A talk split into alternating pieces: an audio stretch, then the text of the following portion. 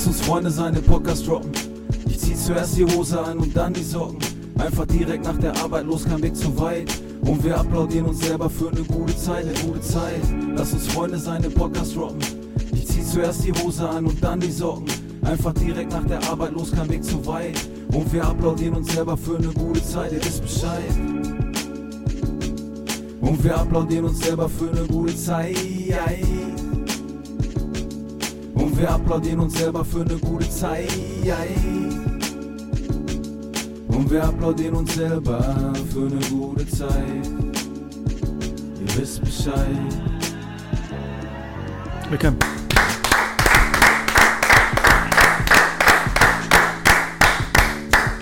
Warme Dusche. Hallo meine Freunde, so macht das ein bekannter Zahnarzt aus Willig. Ähm, herzlich willkommen zu unserem Podcast Erst Hose, dann Socken. Erstmal Bier. Und der Daniel zischt erstmal ein Bier. Wie wieder mal und wie immer, Nein, nein, Effekt. Effekt, entschuldige, sitzen wir drei zusammen. Dr. Daniel Tandem und Dr. Peter Blattner und meine Wenigkeit, Christian Both. Und ähm, der Daniel hatte mir gerade schon etwas zugeworfen, da brauche ich ein bisschen Erklärungsbedarf, weil das weiß ich nicht, was das sein soll. Da hilfst du mir jetzt hoffentlich. Oder auch Peter. Nö. Du hast was von der zweiten Zahnarztmeinung Ja. gesagt. Hilf mir mal als Ja. Laie. In der letzten Folge oder in der Folge davor hatten wir kurz über negative Bewertung äh, geredet. Und die negative Bewertung, die ich bekommen habe, war damals von einer Patientin, die seinerzeit bei meinem Vorgänger über die zweite Zahnarztmeinung gekommen ist. Und jetzt musst du mal erklären, warum Patienten über die zweite Zahnarztmeinung zu irgendjemandem hingehen. Pass auf. Äh, ich würde jetzt noch mal ein bisschen den Spannungsbogen aufbauen wollen. Vielleicht hört uns der ein oder andere Zahnarzt, der sich vielleicht unsicher ist, ob er eine Praxis gründen will oder weiß der Geier was. Äh, ich habe seinerzeit eine Praxis übernommen und mir war eine Sache nicht bewusst. Mein Vorgänger war bei der zweiten Zahnarztmeinung die Nummer eins in Deutschland. Okay? Was ist die zweite Zahnarztmeinung? Ich glaube, die existiert heute noch. Das ist ein Portal und da kann ein Patient anonymisiert seinen Kostenvoranschlag hochladen und zahnärztliche Kollegen unterbieten den anonym. Und wer kriegt den Zuschlag? Meistens der, der preislich, weil es geht ja nur um, um den Preis oder primär um den Preis und der gute Bewertung hatte. Und mein Vorgänger war die Nummer eins in Deutschland, der hat am meisten Umsatz gemacht. Jetzt übernimmst du eine Praxis und man teilt ja den materiellen Wert vom immateriellen Wert und der materielle Wert ist quasi wie, wie viel Geld ist die Tischtennisplatte noch wert Assets. Und der immaterielle Wert ist der Patientenstamm. Jetzt hast du einen Patientenstamm, der von ganz Deutschland überall herkommt, aber die kommen ja nur wegen dem Preis. Also, und dann erwarten die halt auch diesen Preis. Wa- Warum ich das, warum mich das getriggert hat, ich krieg Triggerwarnung. Triggerwarnung, ich krieg ähm, immer mal wieder E-Mails. Also ich habe das, musste das eine Zeit lang mitmachen. Ich habe das 2017, äh, 2018 noch mitgemacht. Muss ja irgendwie gucken, dass, ne? Naja, ich mache das jetzt schon lange nicht mehr. Und äh, jetzt kriege ich genau das Gegenteil. Jetzt kriege ich E-Mails von Patienten, die eine Behandlung von mir ablehnen, mit der Begründung, dass sie exorbitant teuer ist. Also teuer im Sinne von hochpreisig. Und früher hätte mich das gestört. Sagen wir mal vor zehn Jahren. Heute feiere ich das. Weil stell dir mal vor, diese Patientin trifft auf eine andere Patientin und sagt, du warst doch eigentlich beim Tandon. Warum hat- der das denn nicht gemacht? Ja, der war zu teuer. Ist doch gut. Peter? Praxispositionierung. In, einem, in einer Range eines Preises oder einer Qualität, die man ja selber bestimmt. Und wenn man natürlich in der zweiten Zahnarztmeinung eine große Nummer ist, ist man natürlich, ähm, es, es gibt so etwas auch ähm, im Handwerk, nennt sich Maihammer. Genau, das wollte ich gerade ist, sagen. ähm, ist eigentlich äh, die Blaupause dazu. Ähm, ich hatte tatsächlich nie Kontakt mit der zweiten Zahnarztmeinung, aber äh, wer weiß, vielleicht hatte ich sie sehr wohl. Indirekt. Und äh, genau, indirekt, dass der ein oder andere Patient es dann da gemacht hat und hochgeladen hat und äh, dann wurde das eben quasi wie eine Auktion nach unten. ja, genau. Dann könnte man wahrscheinlich irgendwie so Mindestkriterien äh, anbringen. Ja, Meisterlabor zum Beispiel. Ich glaube, das kann man da nicht angeben. Ähm, äh, als Beispiel. Oder äh, Masterstudiengang in Implantologie oder irgendwie sowas. Ne? Also so eine Mindestqualifikation. Äh, so ist es zumindest bei Mayhemmer. Ne? Bei Mayhemmer kannst du sagen, ähm, der muss eine Berufshaftpflicht haben. Dann weißt du zumindest, was kaputt geht, wird ersetzt.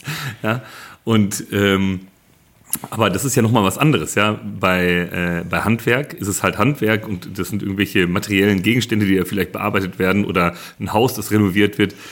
Aber so Zähne ist halt schon eine relativ intime und persönliche Sache. Ne? Deswegen, also äh, ich hatte tatsächlich, also in meinem Beruf keinen Kontakt zu denen. Jetzt über, überleg mal, du übernimmst einen Patientenstamm. Also an die Leute, die uns zuhören, behaltet das mal im Hinterkopf. Wenn ihr euch da irgendwie mal und filtert das mal. So, wie will man das filtern? Ist natürlich auch schwierig, aber man kann ja mal ansprechen. Äh, sind Sie bei der zweiten Zahnarztmeinung? Machen Sie da mit. So, kann ja unter Umständen, das kann äh, fünf oder sieben Jahre dauern, bis du keinen mehr von den Patienten hast. In der Analyse der Praxis müsste man ja theoretisch fragen, wie generierst du eigentlich deine Patienten? So, Dein Neupatient. Vorgänger, ne? Stichwort Neupatient. Ja, genau. Weil im besten Fall, und auch wenn du schlecht bist, hält der Zahnersatz zwei Jahre oder drei Jahre oder vier Jahre oder zehn Jahre. Du brauchst irgendwann brauchst du einen Neupatienten. Und dann ist die Frage, die du gerade gestellt hast, total berechtigt. Woher kommen die eigentlich? Über welche Kanäle? Jetzt haben wir gerade, jetzt bringe ich mal das Stichwort Patient in den Raum. Ähm, wir reden heute nicht über Budgetierung, aber eine Sache wird sich in Zukunft ändern. Aus meiner Sicht. Ich weiß nicht, ob ich das im Podcast schon mal erzählt habe. Wann, oder ich kann äh, den Christian mal fragen, für dich, wann denkst du, bist du ein guter Patient? Wenn ich ein guter Patient bin, Oder generell, wie würdest du guten Patient definieren, ja, der seine, ähm, ich sag mal so, ich gehe jetzt zum Peter, der sagt mir, eine folgende Behandlung wird durchgeführt und ich halte mich an diese Schritte, wie zum Beispiel, trag die Spange so, kommen Sie bitte zweimal dann und dann. Solche Dinge. Das heißt, dass ich Peter als Zahnarzt versuche, Folge zu leisten, was er mir als Therapie oder wie man es auch mal schimpft, mit an die Hand gibt, damit das bestmögliche Ergebnis am Ende rauskommt. Trage ich meine Schiene nicht richtig oder gehe ich nicht regelmäßig zur Prophylaxe oder mache ich das und das nicht, dann hat das Implantat ein Problem. Ich weiß nicht, die ganze Thematik. Ich glaube, das würde ich jetzt als Laie denken, wäre für dich ein guter Patient. Richtig? Für mich ist ein guter Patient, der sagt, machen Sie, was Sie für richtig halten. Ah, okay. ein, äh, ein Vertrauen entgegenzubringen, auch mit der ähm, klaren Ansage, dass es äh, jenseits des Geldes so ist, weil das muss es sein, sonst kannst du nicht das machen, was du für richtig hältst. Also ähm, was quasi frei von Konventionen und von Versicherungsstatus und Co. ist, sondern der einfach sagt, ich vertraue Ihnen, machen Sie bitte das, was Sie vielleicht bei Ihrem Vater oder bei Ihrer Mutter oder bei Ihrem Bruder oder bei, bei Ihrer Tochter machen würden. Und ähm, äh, so laufen auch sehr häufig meine Argumentationen für eine Therapie. Also ich sage immer, bei meinen Eltern hätte ich das auch so gemacht oder bei meinem Kind würde ich das so machen. Das sind so die Sachen.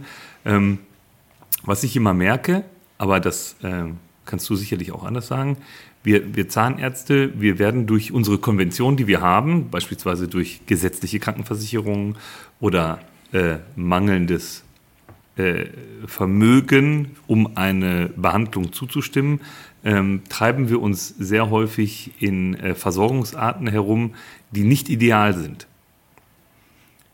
Also Stichwort Brücke.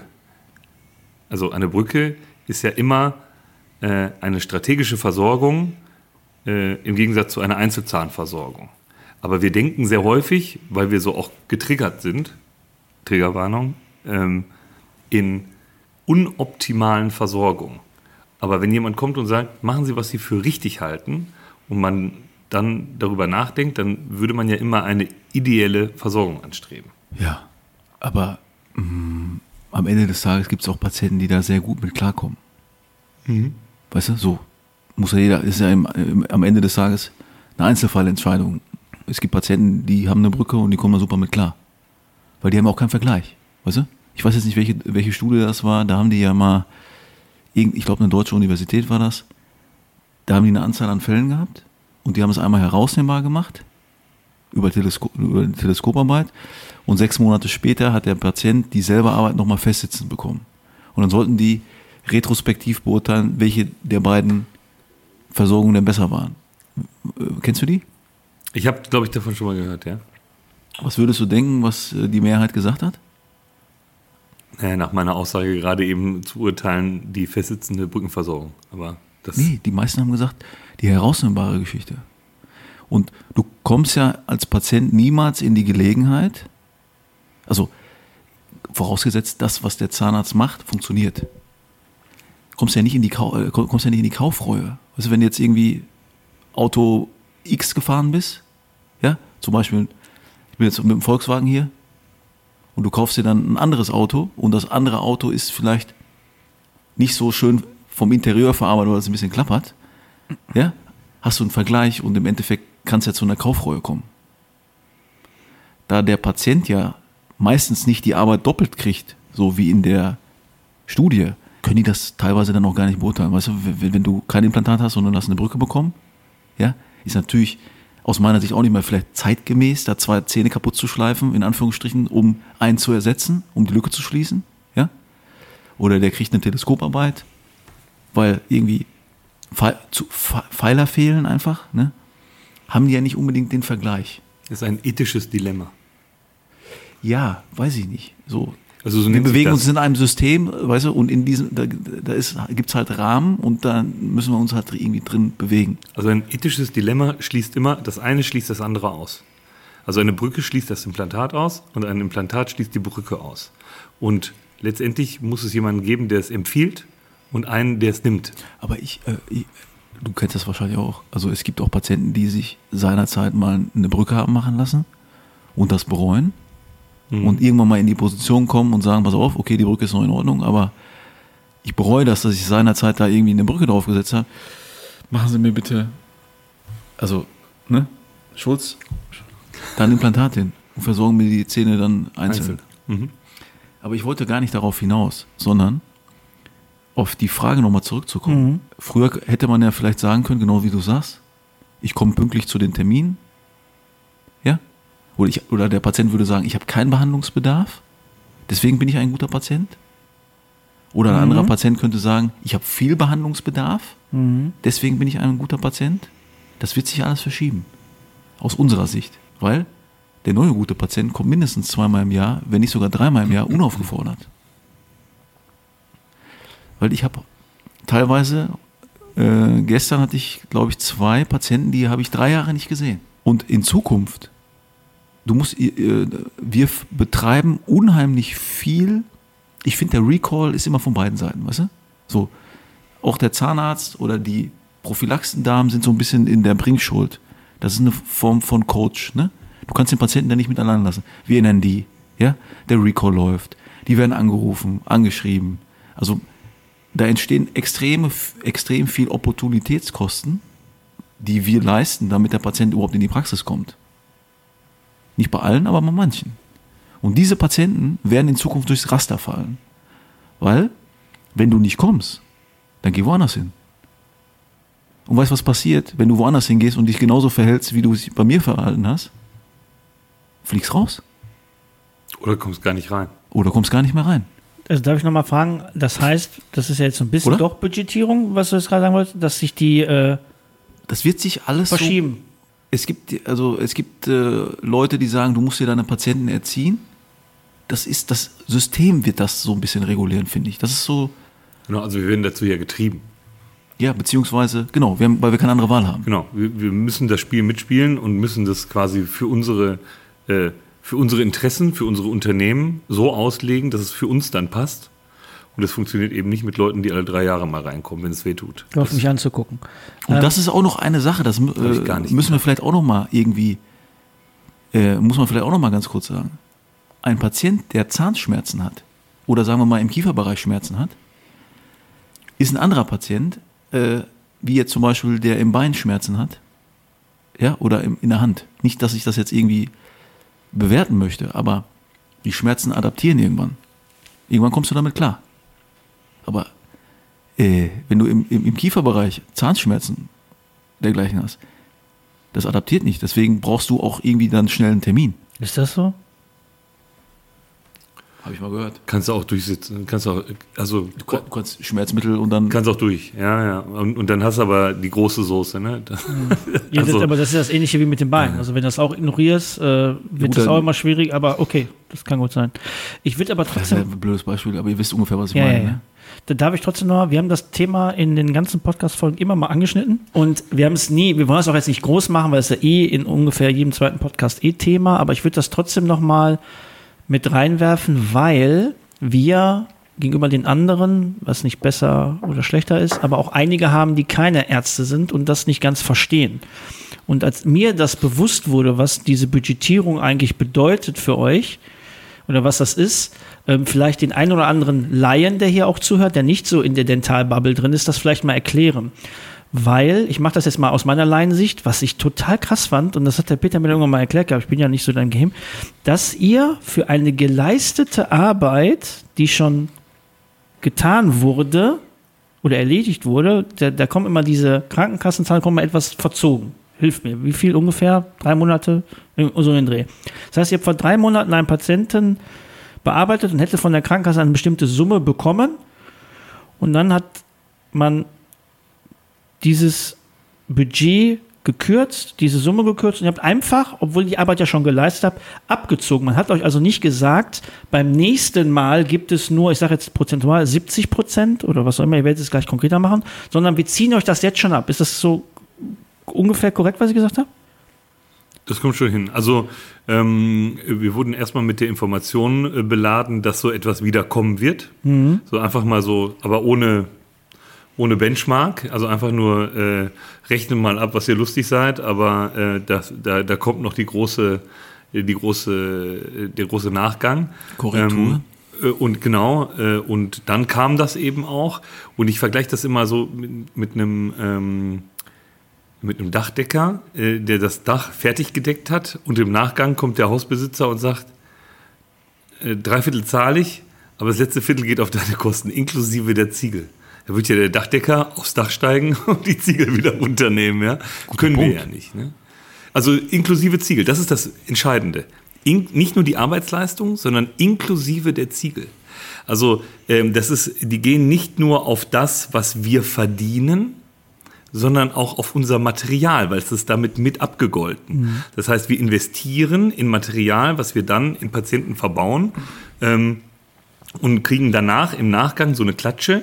Würde ja keiner, also wenn du jetzt morgen dem Dachdecker sagen würdest, nächste Woche deckst du mein Dach, aber ich kann dir jetzt schon sagen, du kriegst nicht alles bezahlt, dann wird ja der Dachdecker schon mal pauschal sagen, ich Das- deck dein Dach nicht. So, und jetzt, jetzt pass auf, jetzt passiert aber Folgendes. Jetzt weiß der Dachdecker aber, dass in dem Haus eine Familie wohnt mit Kindern.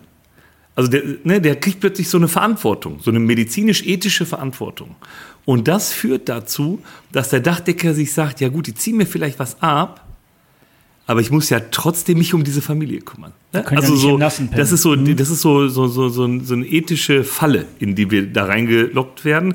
Und was machen wir? Wir behandeln die. Natürlich. Du kannst ja schlecht im Notdienst zum Beispiel sagen, hör mal, du hast Zahnschmerzen, sei mir nicht böse, ich darf nur 80 Punkte machen, eine Spritze kriegst du, aber Zahn bräuchte nicht auf. Kannst du nicht bringen. So, macht auch keiner.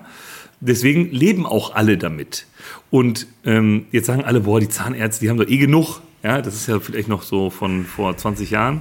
Ähm, aber äh, das Entscheidende ist einfach, dass die mit äh, Unternehmen spielen. Also ei- eigentlich kann man das Spielen nennen, weil die, äh, du weißt nicht, was auf dich zukommt. Ne? Wir hatten jetzt eine Budgetierung, die belief sich auf 80 Punkte pro Fall. Die ist jetzt noch mal ein bisschen lo lockerer geworden. Ich glaube auf 86 Punkte in Nordrhein. Das ist, glaube ich, der letzte Stand der Dinge. Ähm, aber jetzt kommt das Interessante. Wir arbeiten ja jetzt gerade und die definitive Abzugszahl wird erst im März 2024 bekannt gegeben. Also wir, wir befinden uns genau in dem Zeitpunkt, wo wir wissen, wir kriegen nicht alles bezahlt, aber wir arbeiten trotzdem. Und das ähm, ist eigentlich völliger Wahnsinn. Also das ist nicht nur völlig, aber das ist, also nochmal aus wirtschaftlicher Sicht jetzt ohne Mediziner zu sein, das ist, also ich verstehe gar nicht, gut, ihr macht es, ihr versucht da, habt ja eine Demo gemacht und Co. und darauf hinzuweisen, aber das ist ja so ein, Das war auch geil mit der, Entschuldigung, das, alles gut, ja. das war auch geil mit der Demo. Wir können demonstrieren gehen, aber wenn du demonstrieren gehst, musst du auf jeden Fall. Ne? ja, Es ist wäre so, ja, ihr könnt jetzt bei der Deutschen Bahn, ihr könnt alle, oder ne, Busgesellschaft, ihr könnt alle demonstrieren gehen, aber, Aber du der musst Bus dafür, der Bus muss fahren. du sorgst dafür, dass der Busfahrer irgendwie eine, irgendeiner einspringt. Also, ne, um, um auf eure Thematik, was die größte Frechheit der Thematik ist, dass man vielleicht sagt, dass die Krankenkassen äh, am, am Tropf hängen und da gibt es Probleme etc. pp. Und da muss man jetzt schauen, wie man das macht. Das kann ich noch irgendwie nachvollziehen. Was für mich aber das absolute No-Go ist, ist, dass diese Arbeit geleistet wurde. Die, das ist schon passiert auf Oder einer wird. Basis oder wird, mit dem du gerechnet hast. Das heißt, du hast auch dein Team so aufgestellt, etc. pp. Und dann auf einmal sagt man, wir ändern das jetzt. Wenn man das in Zug, wenn man gesagt hat, beim nächsten Quartal müssen wir so und so das ändern, dann könnt ihr euch als Unternehmer darauf einstellen. Ihr wisst, das und das passiert, die und die Kosten. Wir müssen in manchen Dingen den Gürtel enger schnallen, wie man es auch immer schimpfen mag. Aber ich finde das so frech und ich weiß gar nicht, in welchem Wirtschaftsbereich das überhaupt so gibt, dass man sagt, na, wir ziehen euch jetzt einfach ab. Ja, aber wie? Ich habe das doch schon, ich habe doch schon meine Leistung erbracht. Warum? Ihr könnt mir doch nicht einfach was abziehen. Also eh, zukünftig, okay, lasse ich gelten, muss ich mit leben, aber ihr könnt das doch nicht rückwirkend machen. Das ist so, als wenn man rück, man, man macht, das ist nämlich mich als Steuerzahler, dann sagt man, wir haben das Gesetz geändert, aber er bot für 2020 und 21 gilt halt auch nochmal. Sie müssen das Geld nochmal draufzahlen. Wie? Das ist schon längst passiert. Ja, nee, machen wir aber jetzt so. Da würden alle auf die Barrikaden sagen, aber da aber da noch einen Zaun? Könnt ihr doch nicht machen.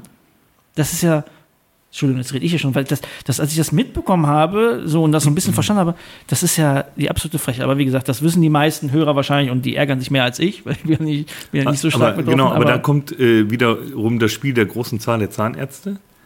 Äh, wenn du das jetzt hochrechnest auf die Praxen, ich glaube momentan 56.000 Praxen in Deutschland, wenn du 56.000 Praxen jeden 10 Euro abziehst, ist es mehr als 10 Euro, aber jeden 10 Euro abziehst, ne, dann bist du bei 560.000 Euro. So, also das geht, ne, also mit 10 Euro hast du eine halbe Million Euro gespart. So, mit äh, 100 Euro hast du äh, 5,6 Millionen Euro gespart, ne? Ist der richtig? Ja. Ähm, und so, also ne, die, die Frage ist ja, äh, Finanzstabilisierungsgesetz heißt das, glaube ich. Du brauchst ja nur kurz rechnen, ne? Kannst ja auf dem Zettel aufmalen, wie viel, also nimm mal deinen Prozentzug, äh, Prozentsatz. Ich glaube, wir hatten 13 Prozent in der Praxisabzug.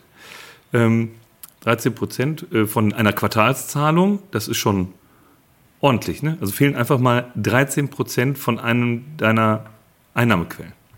Das ist, äh, das Ja, kann oder- durchaus existenziell Oder sein. Ne? ausgedrückt, 13% von dem Umsatz, den du gekloppt hast, kriegst du nicht. Genau, genau.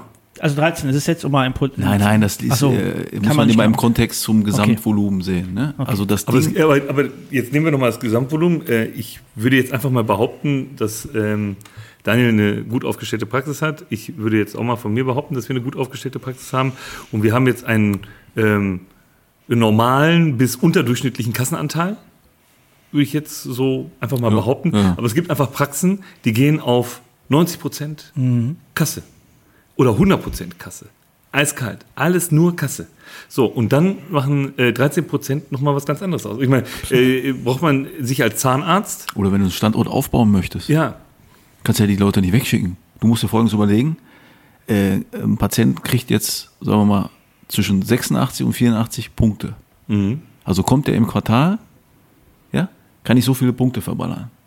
Eine an normale, diesem einen Patienten. an einem Patienten. Guck mal, eine normale Untersuchung, Zahnstein entfernen, mal gucken, hat er PSI. vielleicht irgendwie, PSI, genau, hat er irgendwie eine Erkrankung, was das Zahnfleisch angeht, Zahnhalteapparat, und ein, das ist ein Neupatient, machen wir ein großes äh, Röntgenbild, dann sind die Punkte weg. Fast weg. Ich kann gar keine Füllung machen. Ich kann gar, ja, geschweige denn von weißer Zähnen rausmachen. Oder, oder, oder. Das bedeutet, man braucht Verdünner. Ja? Da, darf, ich, darf ich kurz einhaken? Jetzt hat der, der Patient Boot ist jetzt da, diese drei Dinge hast du jetzt gemacht. Nochmal, ich bin du völlig allein. Dann sagst du, Herr Boot, eigentlich, oder sagst du gar nichts, Was ist das denn dann? Ist dann deine Das Arbeit Ding for ist, free? was Musst du ich, die was, ich, privat was ich nicht oder wie? verstanden habe, ist, dass das im Vorfeld überhaupt nicht kommuniziert wurde. Ist doch nicht meine Aufgabe, dem Patienten zu erklären, dass es eine Gesetzesänderung gab. Und der denkt ja, also, hä, wieso erzählt der Tandem mir das auf einmal? Komisch. Habe ich ja noch nie was von gehört. Warum ist das meine Aufgabe, die Patienten aufzuklären? Warum, haben, warum hat der Staat nicht gesagt, pass mal auf? Ja? Dün, dün, Viertel nach acht, keine Ahnung. Äh, War das Tagesschau? Tagesthema, was du da gerade gemacht hast? ja, so, Ah, weißt du, nach dem Motto, pass mal auf. Ähnlich wie bei den Ärzten, werden die Zahnärzte jetzt auch budgetiert. So.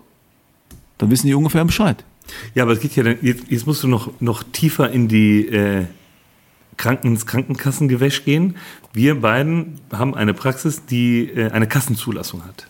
Das heißt, Das war auch interessant, als du das gesagt hast. Das fand ich krass. das verpflichtet dich auch zu Dingen. Also du darfst jetzt zum Beispiel nicht einfach irgendwas machen bei einem Patienten, ohne ihn darüber zumindest aufzuklären, dass das jenseits der, der ausreichend wirtschaftlich zweckmäßigen Standardversorgung der Krankenkasse ist. Also das heißt, ich kann jetzt nicht mich da drüben hinsetzen und sagen, ich mache jetzt hier nur noch Privatpatienten.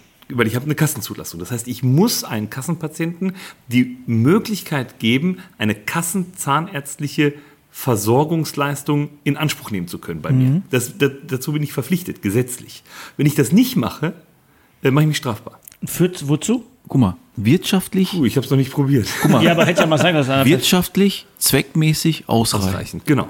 Ja, also die Kranken, ich war letztens bei der Wirtschaftlichkeitsprüfung. Also nicht bei der, also bei, bei der endgültigen Wirtschaftlichkeitsprüfung, sondern ich wurde eingeladen zum Gespräch. Die Kasse hat ein, oder das war die AOK und noch eine andere, keine Barmer oder vielleicht habe ich jetzt vergessen, keine Ahnung. Ich saß da gegenüber von einem Ko- Kollegen, der von der die Kasse, KZV, halt irgendwie die Kassen vertritt. Also, ne? Und wurde angehalten, wirtschaftlich zu sein. Dass man das wurde auch fallen gelassen und so, ne? Das war, dass man wirtschaftlich ist im Sinne von, dass man Leistungen vielleicht nicht, verschiedene Sachen halt nicht irgendwie, wie soll ich sagen, übermäßig im Durchschnitt oder häufiger abrechnet als der Durchschnitt aller Zahnärzte. Es wird so irgendwie ein bisschen so getrackt. Ich sag's mal einfach. Da sitzt sich der KZV oder dem Vertreter gegenüber und die sagen zu mir, ey Junge, du musst wirtschaftlich bleiben.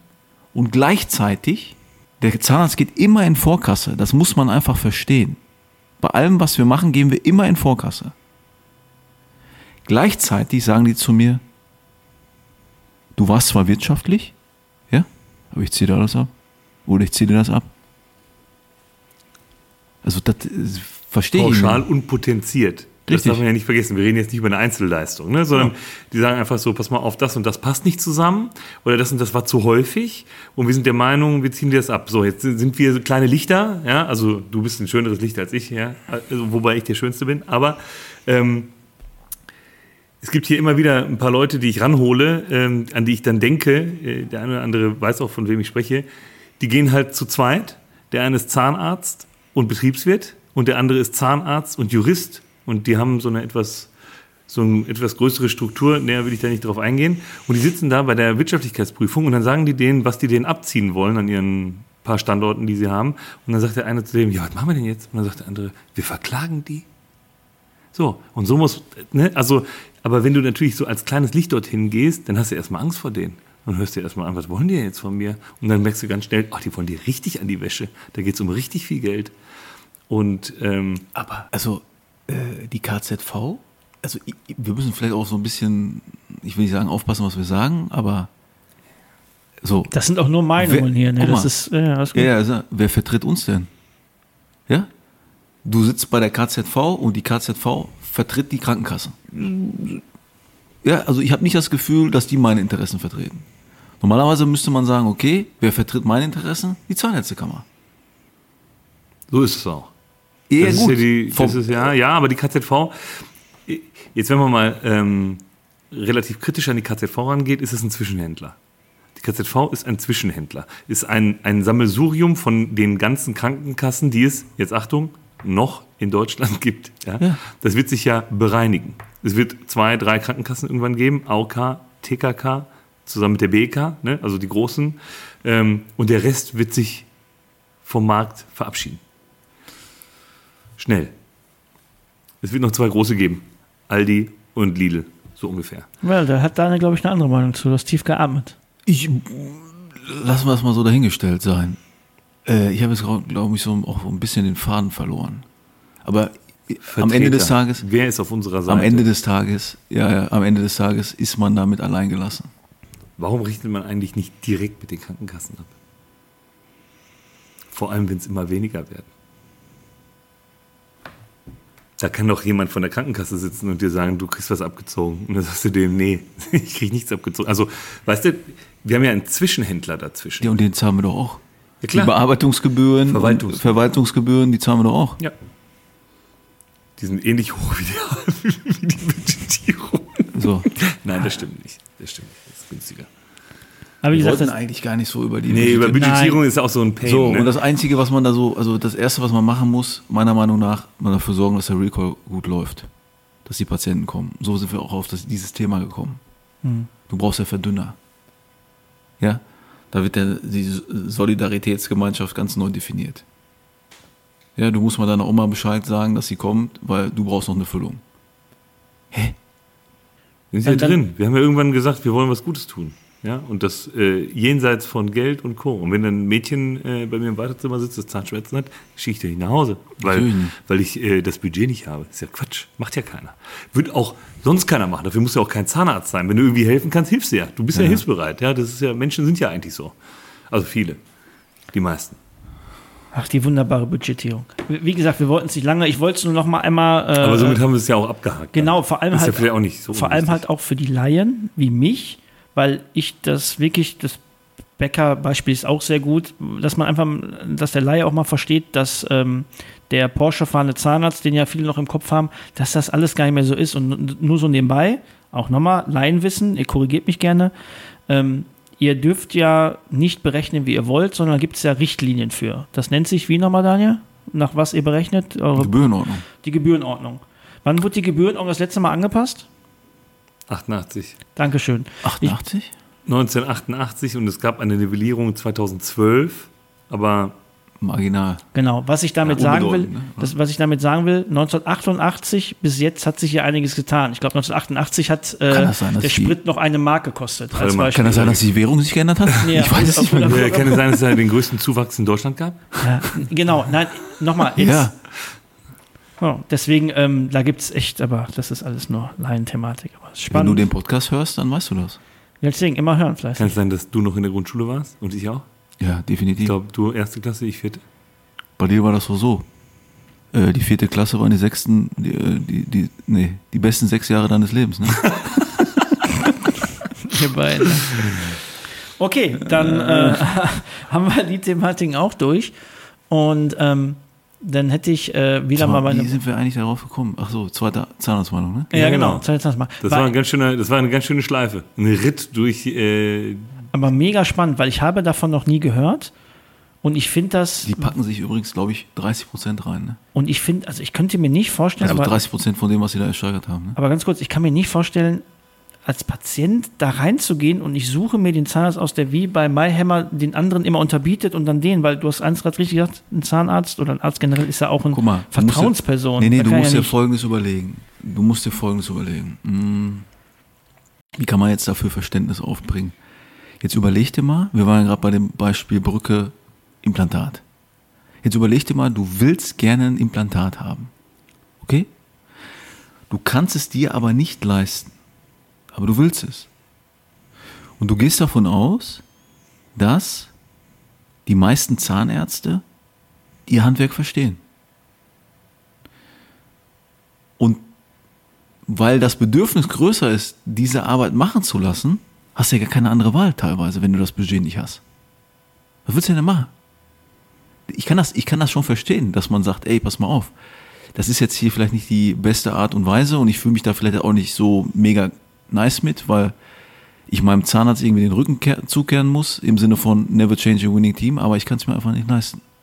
Aber ich will diese ich Versorgung haben. mich, ich weißt du, was ich meine? Ja, Und das aber ich muss. kann äh, zum ich Beispiel Würde, ich würde sagen, es gibt, die, es gibt die Möglichkeit, über Zusatzversicherung und Co. dort so äh, sich aufzustellen, auch wenn es schon zu spät Damals war das jetzt nicht so krass Ja, gut. populär. Sagen wir mal Ja, gut. 2016, 2017, so. so ne? Ähm, Heute hat ja gefühlt jeder interessant. Zweite. Was meint ihr denn, wie viele, wie viele Deutschen haben eine Zahnzusatzversicherung? Im Prozent? Ja, hat, ist eine Von- Information von Markus Stamm. Hat er die Truppe am Samstag gefragt. Äh, also generell von der Bevölkerung oder von uns? Von Deutschland. Also wie viele Personen in Deutschland Von besitzen den 80 eine oder Zahn 85 Millionen, die wir Ja, haben, habe ich genau. noch zur Zahl. Und der Christian Boot sagt 3 Prozent. Das Ding ist, wenn man einmal, einmal logisch dran geht, ne, äh, kann es ja sein, also wir sind ja relativ alt, ne? Ja? Bedeutet, ich weiß nicht, wie der Durchschnitt in Deutschland ist, äh, 50, 52 Jahre, weiß ich jetzt nicht ganz genau. Und bei denen war das mit Sicherheit ein Thema. Also würde ich sagen, verhältnismäßig müssten das viele sein, aber dann hätte er so nicht gefragt.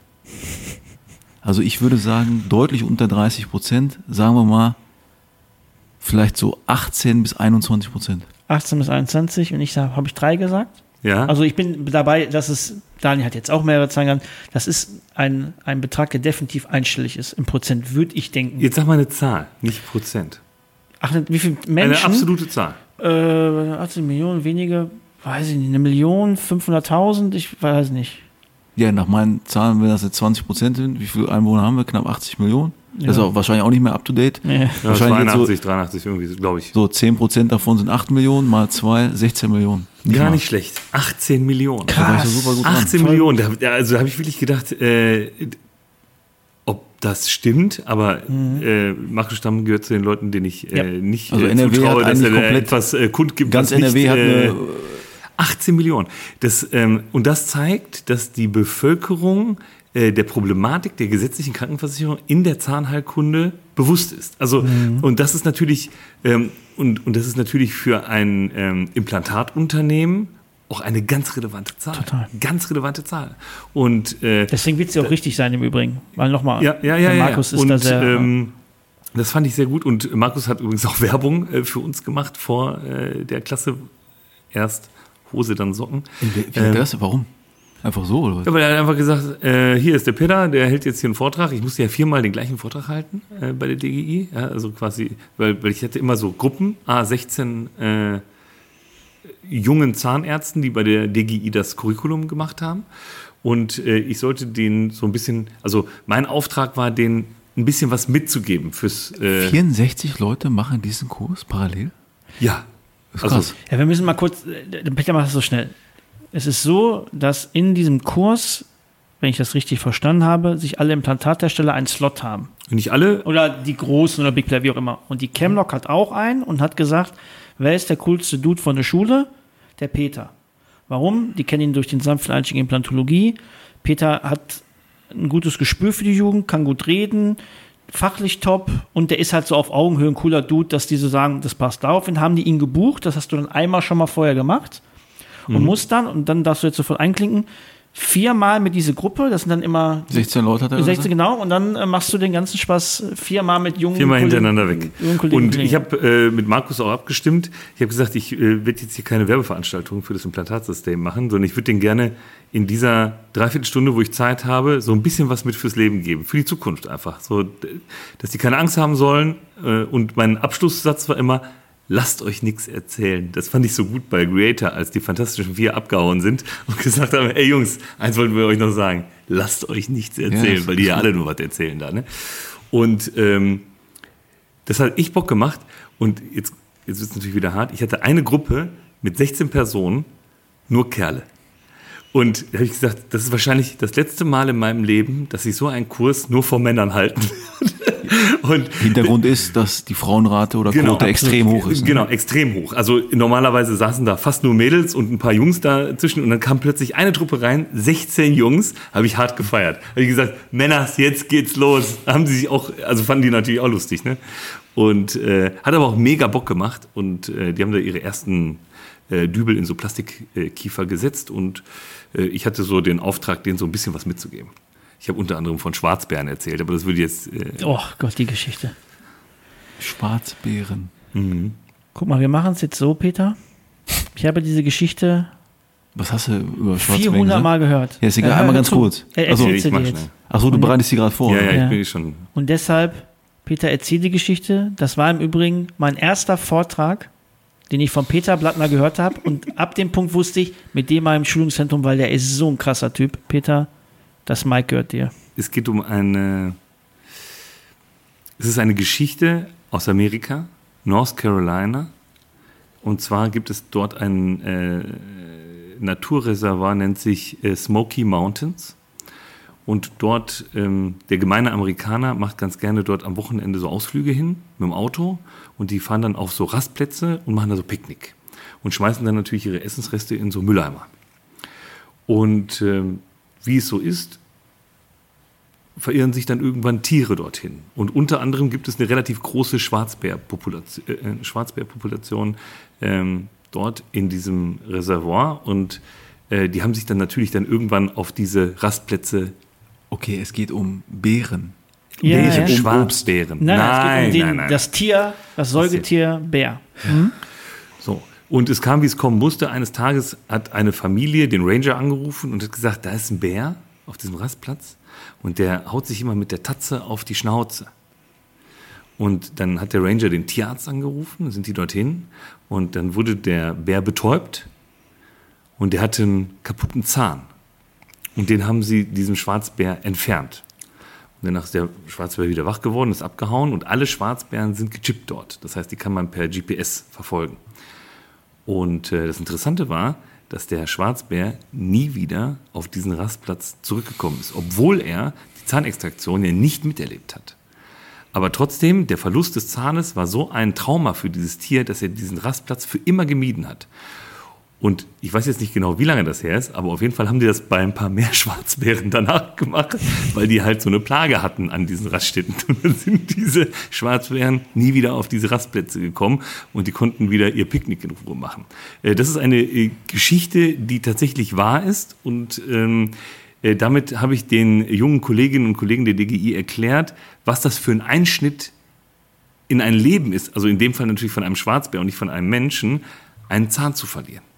Okay, jetzt verstehe ich du War, war mir wichtig, dass ich diese Schwarzbär-Story hier auch nochmal loswerde, nachdem ich sie Samstag viermal erzählt Und ja, habe. nochmal, so habe ich Peter kennengelernt als damals, weiß ich nicht, du warst noch nicht mal 30 Mhm. beim Funktionsforum, ich noch Azubi. Und dann dachte ich, mit dem meine Firma, der hat so geile Geschichten mit Schwarzbären.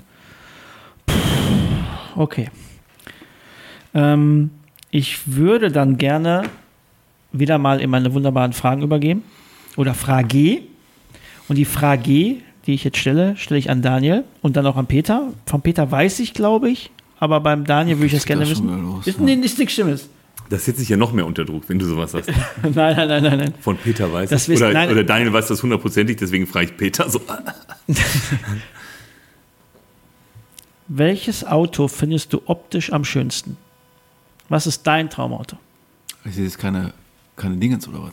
Das ist eine Frage, ist keine Wer wird mir Frage, ist eine Frage an sich, wie ihr euch kennenlernt. Was ist einfach dein Lieblingsauto, dein optisches, schönstes Auto, was dir gefällt? Die schlimme Frage habe ich gleich. Porsche. 992. Ah, okay. Darf ich fragen, was du genau nehmen magst? Die Form, die. Die Form ist immer im im Grunde genommen gleich. Ich finde auch noch ein anderes Auto schön, aber ich glaube, ich lasse das erstmal so stehen. Weil, bevor Peter es jetzt sagt, ich weiß es leider nicht mehr. Ich meine, es war ein Audi, den du jetzt gleich sagen wirst. Und zwar haben wir den gesehen, als wir bei den Sons of Dentistry Lauf waren in Erfurt. Stand dieser Wagen da. Und hast du mir nochmal gesagt, Christian, das ist mein Traumauto. Und ich war völlig perplex, dass du so eine Karre geil findest. Oh, das weiß ich ehrlich gesagt. Das ist ein Cabrio. Ah, nee, ich glaube, das war der, äh, das e-tron Coupé. Nein, das war ein ganz altes Auto. Ein Audi. Ein, ein Audi 80 Cabrio. Ja gut, das ist natürlich mein Traumfahrzeug. Mhm. Ja, das, das stimmt. Ein Audi Au- 80 Audi Cabrio. 80? Ja, Mhm. genau. Ein Audi 80 Cabrio ist mein Traumauto. Das finde ich auch das schönste Auto von der Form her, wenn es offen ist, wohlgemerkt, nicht mit verdeckt, wenn es offen ist. Ist es einfach, gibt es auch äh, als äh, Special Edition. Also das ist so, das ist ja so ein Youngtimer eigentlich, ne? Das ist ein absoluter Traum von mir. Und, äh, Aber hast welchen- du so ein Ding? Nein. Und äh, was ich äh, jetzt aktuell ganz äh, gut finde, ist dieser VW ID Bus. Den finde ich auch ganz geil. dieser, dieser kleine VW-Bus, ich glaube, das ist auch nur ein Fünfsitzer, also eigentlich ist das ein ganz normaler PKW, aber der ist so ein bisschen in Busform und halt voll elektrisch und äh, den finde ich auch ganz cool. Stark. Oh du, ja. du guckst gerne Filme? Geht, ne? Jeder Es guckt gibt- gerne gute Filme. Ja, ich weiß nicht, magst du, guckst du manchmal auch James Bond? Ja. Seltener. Bei äh, Casino Royale gesehen? Kann sein. Ja. Dort, wo er Poker spielt.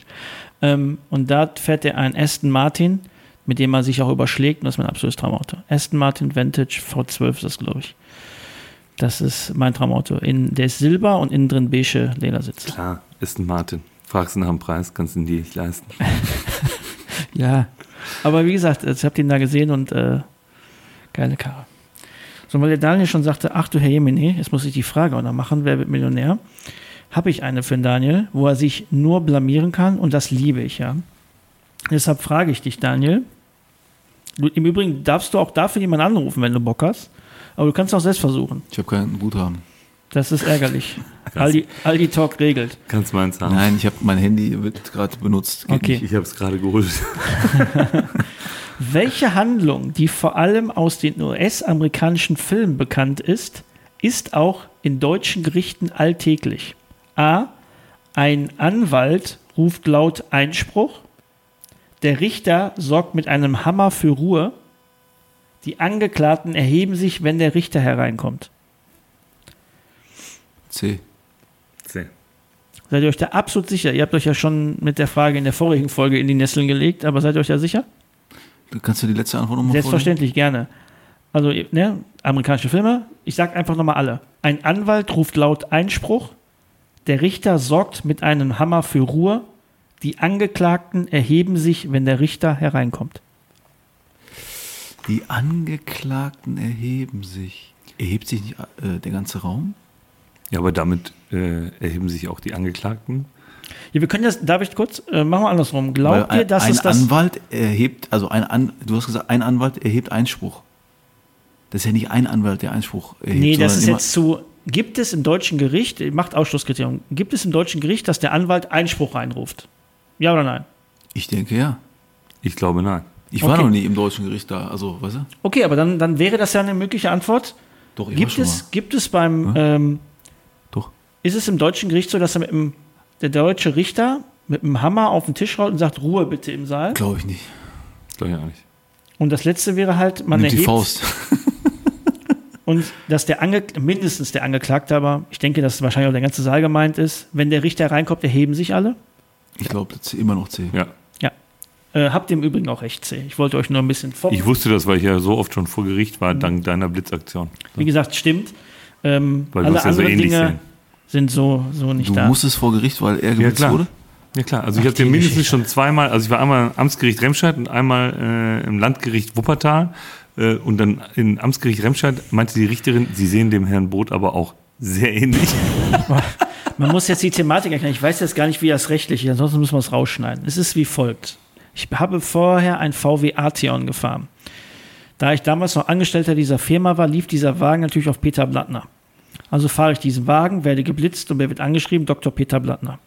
Jetzt haben wir einen findigen Anwalt, liebe Grüße gehen raus, der sagt, ich kann das regeln. Da gibt es bestimmte Mechanismen, wie das ganze Spiel funktioniert. Äh, die Adresse des Anwalts in den Shownotes. Und da geht es nämlich dann darum, dass der wirkliche Täter, Geblitzte, nicht in der angegebenen Frist zu dem Vorfall beziehungsweise zu der Thematik einmal angeschrieben wird. Das heißt, wir müssen es schaffen, dass ich nicht in der acht Wochen Frist angeschrieben werde, Herr Boot, sind zu schnell gefahren, äußern Sie sich bitte dazu. Wir müssen das in die Länge ziehen. Ja, gut, aber wir wissen ja nicht, wer gefahren ist. Genau, also was passiert? Das erste Schreiben kommt, Herr Dr. Blattner, Sie sind zu schnell gefahren. Geben Sie den, das, das zu oder wer hat den Wagen geführt?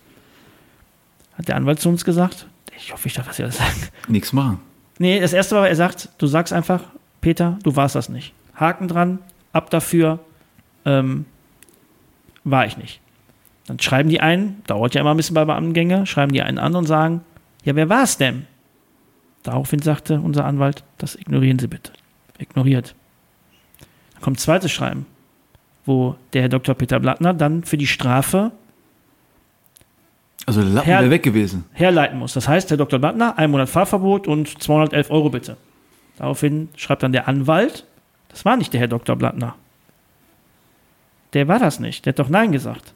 Ja, aber der hat sich ja noch nicht geäußert, wer es war. Geht wieder Zeit über die Wupper. Ja, weiß ich nicht. So, genau. Ne? So. Sobald diese acht Wochen Frist acht Wochen und ein Tag ist, hat man es salopp gesagt geschafft, weil ab dem Punkt wird Peter ja irgendwann vorgeladen, weil die sagen, hör mal, das geht hier so nicht, du musst dich mal äußern.